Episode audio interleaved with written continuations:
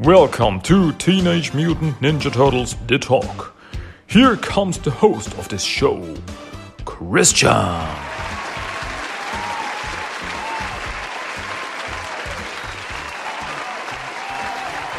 Yo, yo, yo, what's up, Teenage Mutant Ninja Turtle fans all around the world? This is your DJ Chris Chan speaking, and I welcome you back to Teenage Mutant Ninja Turtles to talk. Yes, I'm gonna keep talking like this the whole episode, and I'm gonna drive everybody crazy who is listening to this episode because I'm a crazy guy.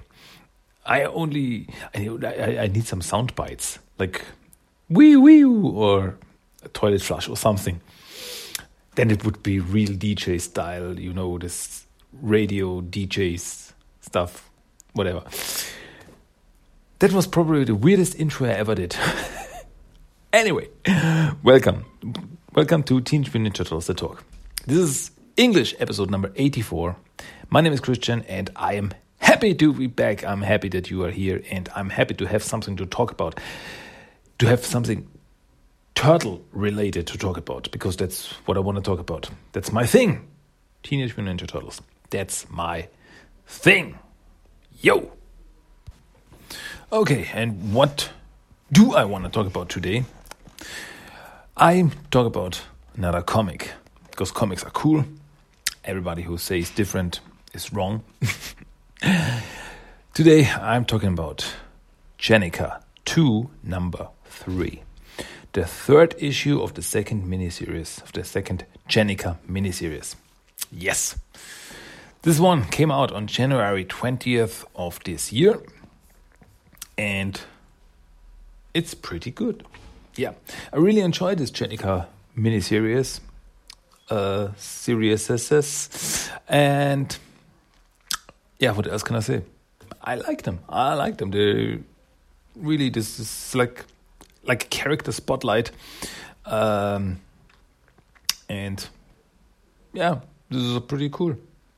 I like them. To fill in some blanks in the uh, timeline and stuff like that. It's really, really fine with that.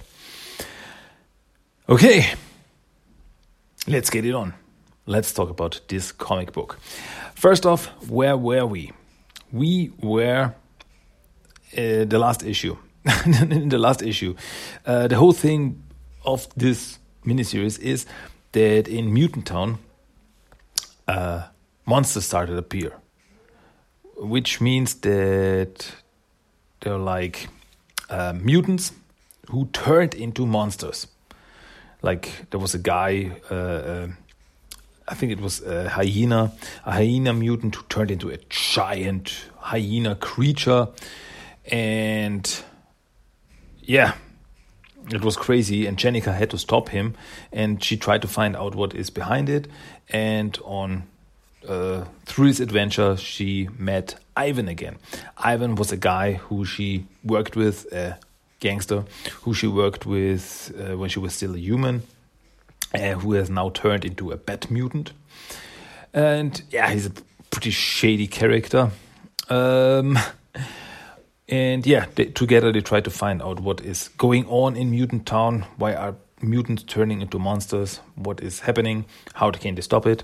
And um, yeah, so they followed, uh, they, they, they heard some stories about people or mutants living underground, and they have like magic powers and stuff like that, and where yeah, and they can turn into creatures and uh, whatever. And yeah, so Jennika and Ivan went underground to investigate the whole thing, and underground at an old um, subway station, at an abandoned subway station, they found some other mutants and who apparently lived down there. They were like this community of other mutants who lived outside of society. And yeah, in the end, they got they got captured by them, and that's where we left off. They were tied up, hung upside down, and yeah, like, okay, you found the underground people. Now let's talk. And that's where the issue ends. So here we are now. at issue number three. Okay, let's get it on. So that's where we are. We, uh, yeah, Jennika and Ivan are still tied up, hung upside down, and one of the underground mutants uh, come up to them. He's a giant mutant bear uh, wearing an eye patch. looks pretty menacing. Looks like um, if like a crossover between uh, Winnie the Pooh and Mad Max. Like when Winnie the Pooh would be in a Mad Max movie. Okay, you got the picture, and yeah, like who are you? And Jennika tries to, yeah, we're, we're just friends. It was just a big misunderstanding, and yeah, but Ivan had a gun with him and like we were friends with guns. No, that was a mistake. Uh, my friend was scared and he acted without thinking. And Ivan's like, I knew what I was doing. and Jennika, shut up, Ivan. Um, and yeah, Jennika tries to say, you you see, uh, some of your guys went up there and they were turned into monsters. They were changed, and we tried to find out what happened to them. And uh, and we were afraid it might happen again. And then the bear's like, hmm, okay, let him down. I'm convinced. Like, who? So, okay, they are untied and now they can speak freely.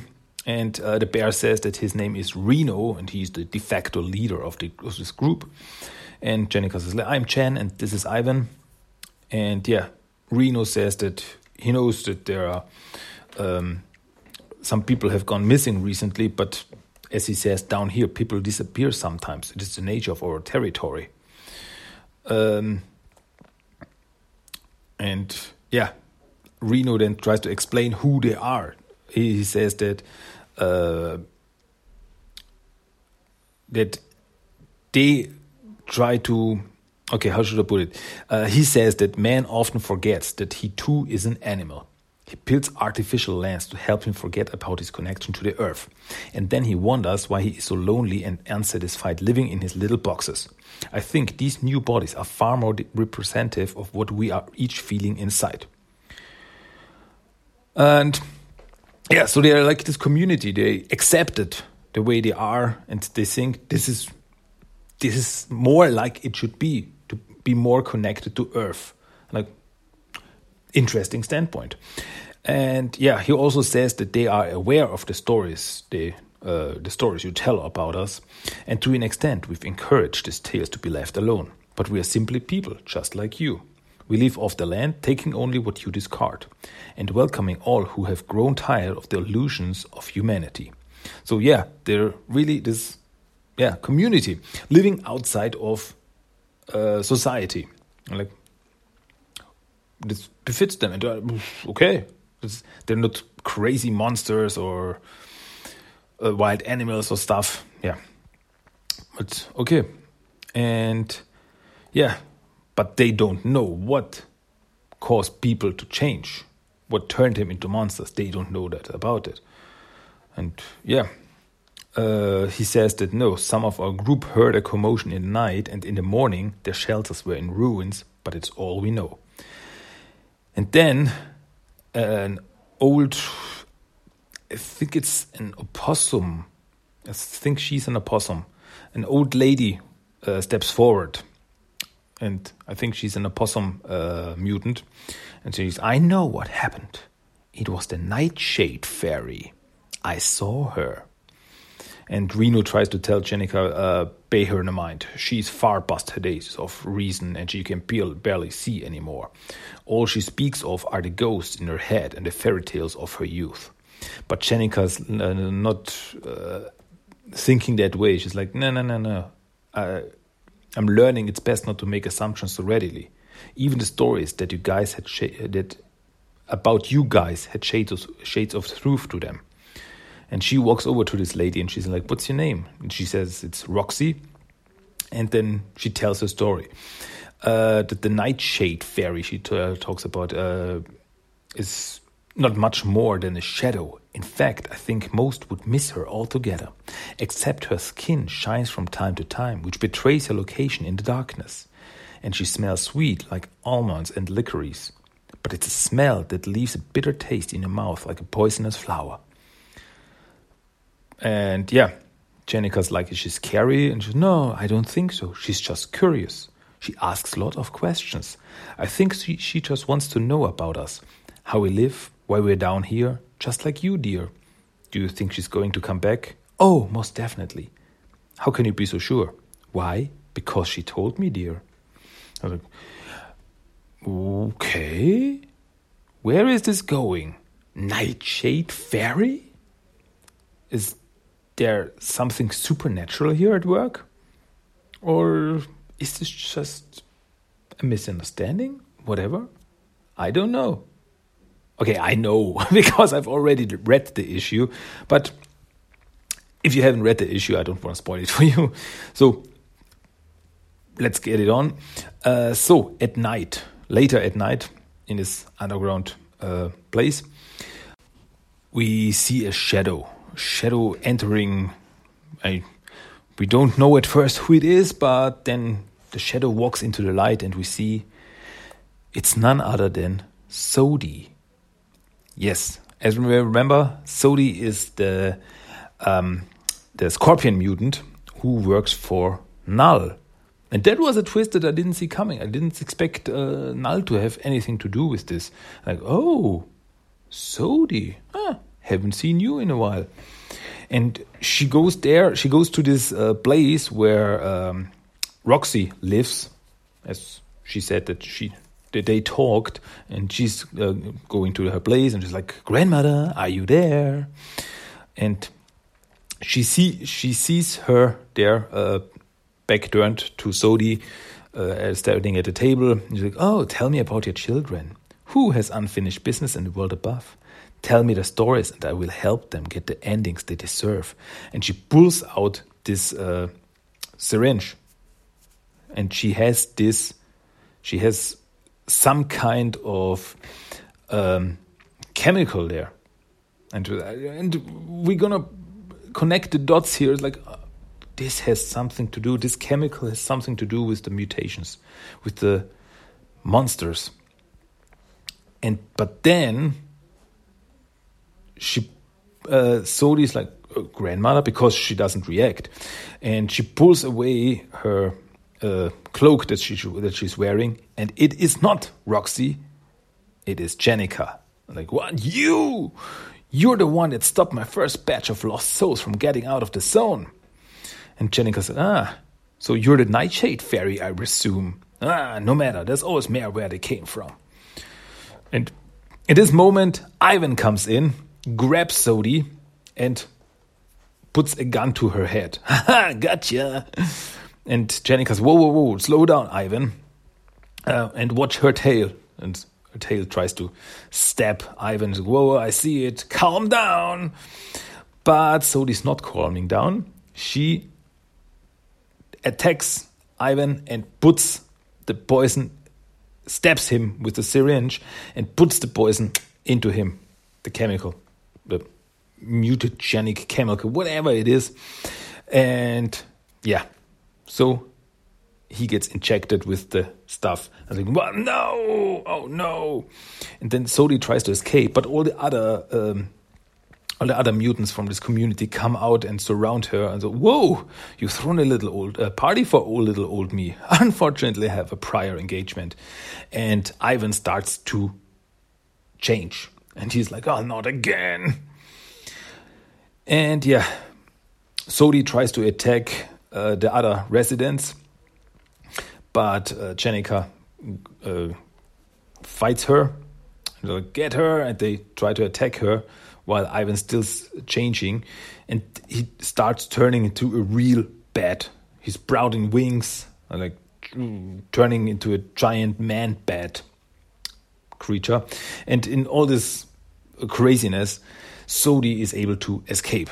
Sodi runs away, but uh, Jenka's like, God damn it. And uh, Reno tells her, Don't worry about this. Follow the witch. We will take care of your friend. So, and, and Jennika runs off. Okay, thanks, but don't hurt him. I was just starting to like him. so, Jennika follows Sodi and in an underground tunnel they start fighting and yeah, they start introducing themselves. And uh, because Sodi says that she doesn't remember a girl turtle before, and she's like, "I'm Sodi, by the way." And uh, Jennika's like, "Yeah, I heard of you. My name's Jennika." What? No female Renaissance painters? Shame. Well, it's been a pleasure. Really, it has. But unfortunately, I really have to get going. And uh, Sodi, uh, they are near uh, an underground uh, railway. Uh, the subway is running through this place. And she's able to grab onto the subway. But Jennika's right behind her with, uh, I'm not saying it wrong, a kusarigama the Kusarigama is the no wait Kusarigama Manriki Gusari. No, it's a Manriki Gusari. I, I always confuse the two. The uh, Kusarigama is the one with the sickle, uh, and uh, Kusari, um, Gusari is the one with the with the weights on both sides, uh, the chain with the weights. Okay, she's got the one with the chain with the weights, and um, she's able to uh, Jennika is able to follow her and uh, grab onto the subway train too. And so they are both hanging now onto the subway train. And she tries to get some answers out of Sodi's like, Why are you doing this? What? What am I doing? Nothing. And then they're at the train at the subway station and they jump off the train and they run through the people. The people are crazy. What's going on here? There are mutants. Wow, look out. Um, but Sodi doesn't give any answers like, what, what do you mean? um, why am I uh, running from a clearly inferior foe? Or, uh, or do you mean, uh, why am I putting innocent lives at risk just to facilitate said escape? Um, I guess what really mean is why am I injecting the subterranean mole people with a glowing concoction, causing them to mutate into raging beasts driven only by their uncoordinated instinctual desires? uh, yeah, then they get uh, they they then they go up and they land in the middle of the city. I guess this could be even Times Square. They could be even in the middle of Times Square. And There are people everywhere, and people are pulling out their phones and filming this and photographing this whole uh, this whole fight between these two. And yeah, um, and Sodi says, um, I suppose it begs the questions why would I put an entirely new and vulnerable community of mutants at risk? Mutants that some might suppose, erroneously, by the way, that I have some kind of intrinsic connection to, to based solely on the way we look. A suggestion that is an insulting as it is assigning when you consider how any group of humans has historically treated other any other group of humans. And yeah, the police arrives there. It's it's mayhem. It's chaos. Uh, it's it's it's total Michael Bay stuff. The the police is arriving and they start shooting at uh, Sodi and uh, with their machine guns. Uh, and Sodi's like, they're all good questions. And then she says that she wants to answer that question with a parable even while they are running through this city, jumping from cars to car and uh, jumping around, uh, get, getting, getting shot at, getting looked at, getting photographed. Uh, it's crazy. And then Sodi starts telling the parable, the story of the frog and the scorpion.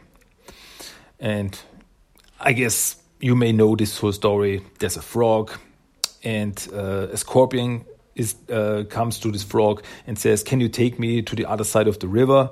I will." Uh, if you swim, I stay on top of you.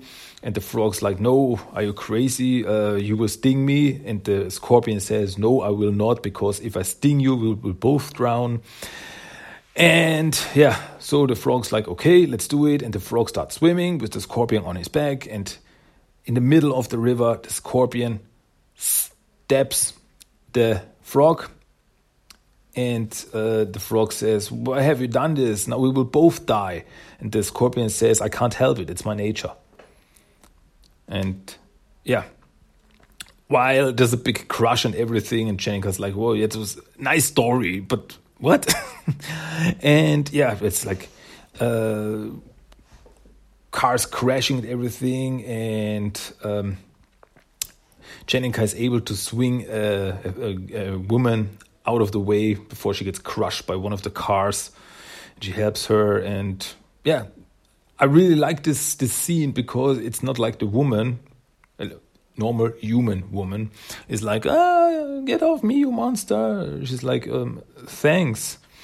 Um, and then Jennika's like, oh, uh, she she lost Sodi. She's like, where did she go? And the woman says, uh, it went up there in the construction site. And Jennika smiles, thank you. So there's this construction site. Uh, Sodi is running along this construction site, and Jennika following her, and she attacks her, and they both crash into the building next to this construction site, and it's the building is Null Industries. So yeah, Sodi is home. and yeah, as I said, uh, Jennika says that, oh, your story was real cute while she is bummeling Sodi, while she's beating her up. I especially like the part where the main character deludes themselves into thinking that being irrationally self destructive is actually charming. And then they crash into an office, and yeah, Sodi is knocked out. Down for the count, Jennika has won. And in this office sits none other than Madame Null.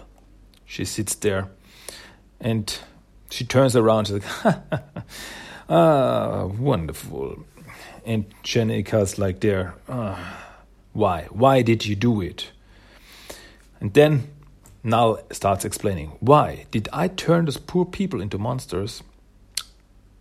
She's got a really good explanation for this whole thing, and I'm just gonna read it because it's it makes the most sense.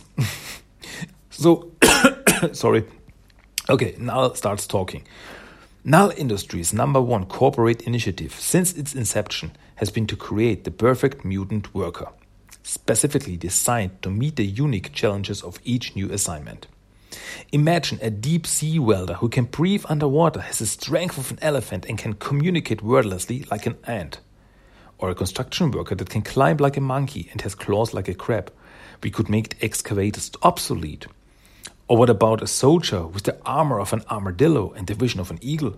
The possibilities are endless. A proprietary based biology, which would mean no salaries and no benefits it would revolutionize. Come on, sorry, I've got a uh, my my tongue. Uh, I've got a knot in my tongue. It would revolutionize industry. I'm still not sure if I said that right. um, Industries would become the most powerful corporation in the galaxy.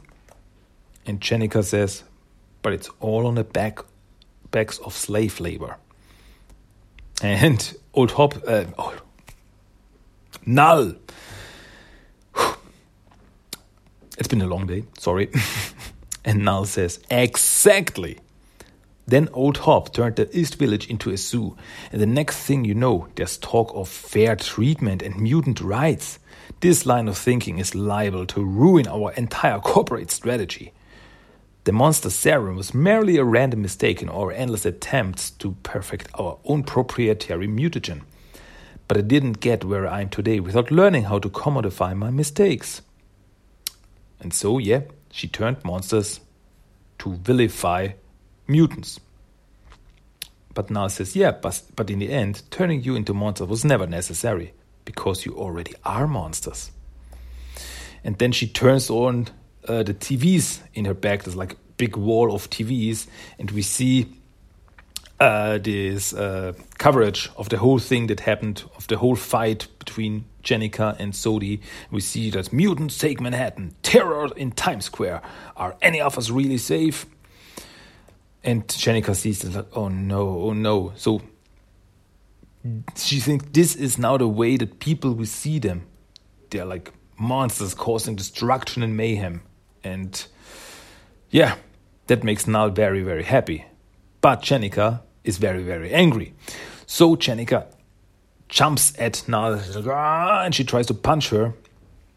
and the punch goes right through her. Because Null was never really there, it was just a hologram. Uh, and she starts laughing.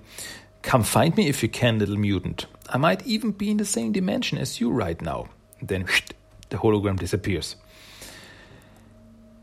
And all that's left is Jennika with this whole mutant situation. And she starts screaming and destroys the TV, the monitors. We are not monsters. Yeah. Later, back at the underground place, Ivan, uh, she talks to Ivan, who has turned back into his normal self, and he tries to cheer her up. She's like, "Hey, you did a lot of good things these past few days. You saved countless lives, including mine. You brought this community closer together, and you opened my eyes to the people living in the tunnels. I'm gonna try working with them to get more food inside the zone. The community has become stronger because of you. You have to know that." and you showed anyone who is paying any attention out there that we are worth fighting for. Yeah, and he's right. And yeah, Jennika says maybe, but it sure doesn't feel that way right now. And on the last page, we see uh, we see once again the coverage of the whole mutant situation, um, and we also see some uh, screenshots, some Twitter and uh, from from from uh, social media, some stuff where people posted it, and people are like, "Hey, yeah, this is a, New York is turning into a zoo." But then people start saying, "No, they're not all bad." And one of the uh, of the status uh, says, uh, "You know what? You people are wrong about the mutants. They aren't all like what they show on the news. The turtle saved my life the other night." I guess that's the lady that Jennika just saved. Uh, yeah, she's right. My father is a mutant now, but he's still the best father ever. Uh, we cannot blame the many for the sins of the few. We as a country have been guilty of this far too many times in our history. It has to stop. And the people say, My mother is a mutant. I am a mutant and I am proud. Um, yeah, we see you. Uh, we are with you. To all the mutants out there, I want you to know that you are not alone. New York City is with you. And some of these are uh, actually pretty funny. Uh, there's like uh, like one of the one of the guys posting there is uh, his name is Chuck Norris. Chuck Norris. I thought this was pretty funny. I wonder if this is Mikey. I mean, he's posted a green fist and a heart. I wonder if this is Mikey's screen name. Could be, huh? And there's another one, second times. I wonder if this I wonder if this is April. And there is another one uh, called Slapshot, and his profile picture is that of a hockey mask. I wonder if this is Casey. And so on and so forth. And yeah. So, and the last, the last status uh, here is by someone called El Revel, and it's the end. It just says the end. And El Revel is the. Um, online name of Brahm Revel, the guy who did this comic. I thought that was really funny. That was really cool. And yeah, I really like this this last scene because at first it seemed like okay, that's gonna be bad because people see this and they think that mutants are just bad and causing destruction and chaos and everything. But on the last page, we see the reaction of the people, and they're like, "No, hey, don't believe everything it's not all bad. They are. I met some of them. They are nice. They saved us. I saw them. They are cool. I'm a mutant. It's and I'm not a bad guy, and so on and so forth. And the, it really ends there on a very nice note. This is the way it should be. Don't don't think because somebody is different that he's bad even if um, some news tell you otherwise, um, always form your own. Um, uh, always think for yourself. So that's I, I think that's what I want to say. Um, even if we look different, we are all humans. We are not that different, even if we look different, if we've grown up in a different way or a different place or anything. We, in the end, we are all the same. There are in every, um, in every, how should I put it? Um, everywhere are good people and bad people. It's not like these people are bad, these people are good. No, there are bad people and there are good people, and vice versa. It's every it's every time like this. I I hope you get what I try to say here, or I try to uh, I, I, I, ramble here and and, and stutter here. I hope you get what I mean. And this is this is this is really the way I like it. This is, the last page is really really nice because at first we think, oh, these mutants stink, they're bad and everything, and then people, no, we stand up. It's not the truth. Mutants are people too. Yeah, that's where we want to go. And yeah, but something that really surprised me is that it, that it says the end, and it really feels like an ending of the story, because Sophie is defeated for now. They uh, now know what is behind it, why the people were turned into monsters. We know this now. And yeah, it, it really, really felt like an ending of the story. But we're only halfway there. And uh, apparently, because the second miniseries, Jennika 2, uh, there are overall six issues. And so apparently, these are two stories in this miniseries. The first three issues are one story, so this is over. This is the end of this story. And the next three issues, issue four, five, and six, they are another story with Jennika, of course. And yeah, I, I, did not know this until I read it, until I read this issue. I'm like, wait, this is like the end. And then I saw the preview for the next issue, and it looked like a new start, a start of a new story. So like, oh, I did not know this. I did not expect this, but I am very interested. So I really wonder where this is going. As I said, this story is over. Another story is coming up very soon because the next issue comes out or came out whenever you listen to this, came out on uh, this week when this podcast episode comes out this week. The next issue, Jennika 2, number 4, comes out on February 3rd.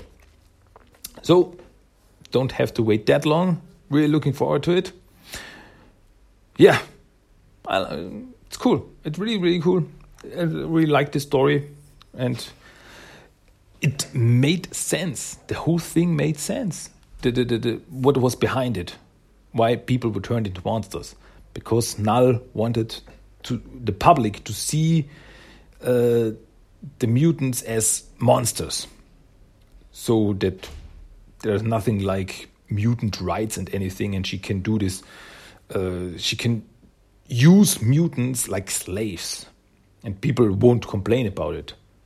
But as we saw in the end, that's not to work out because people see that mutants are not monsters.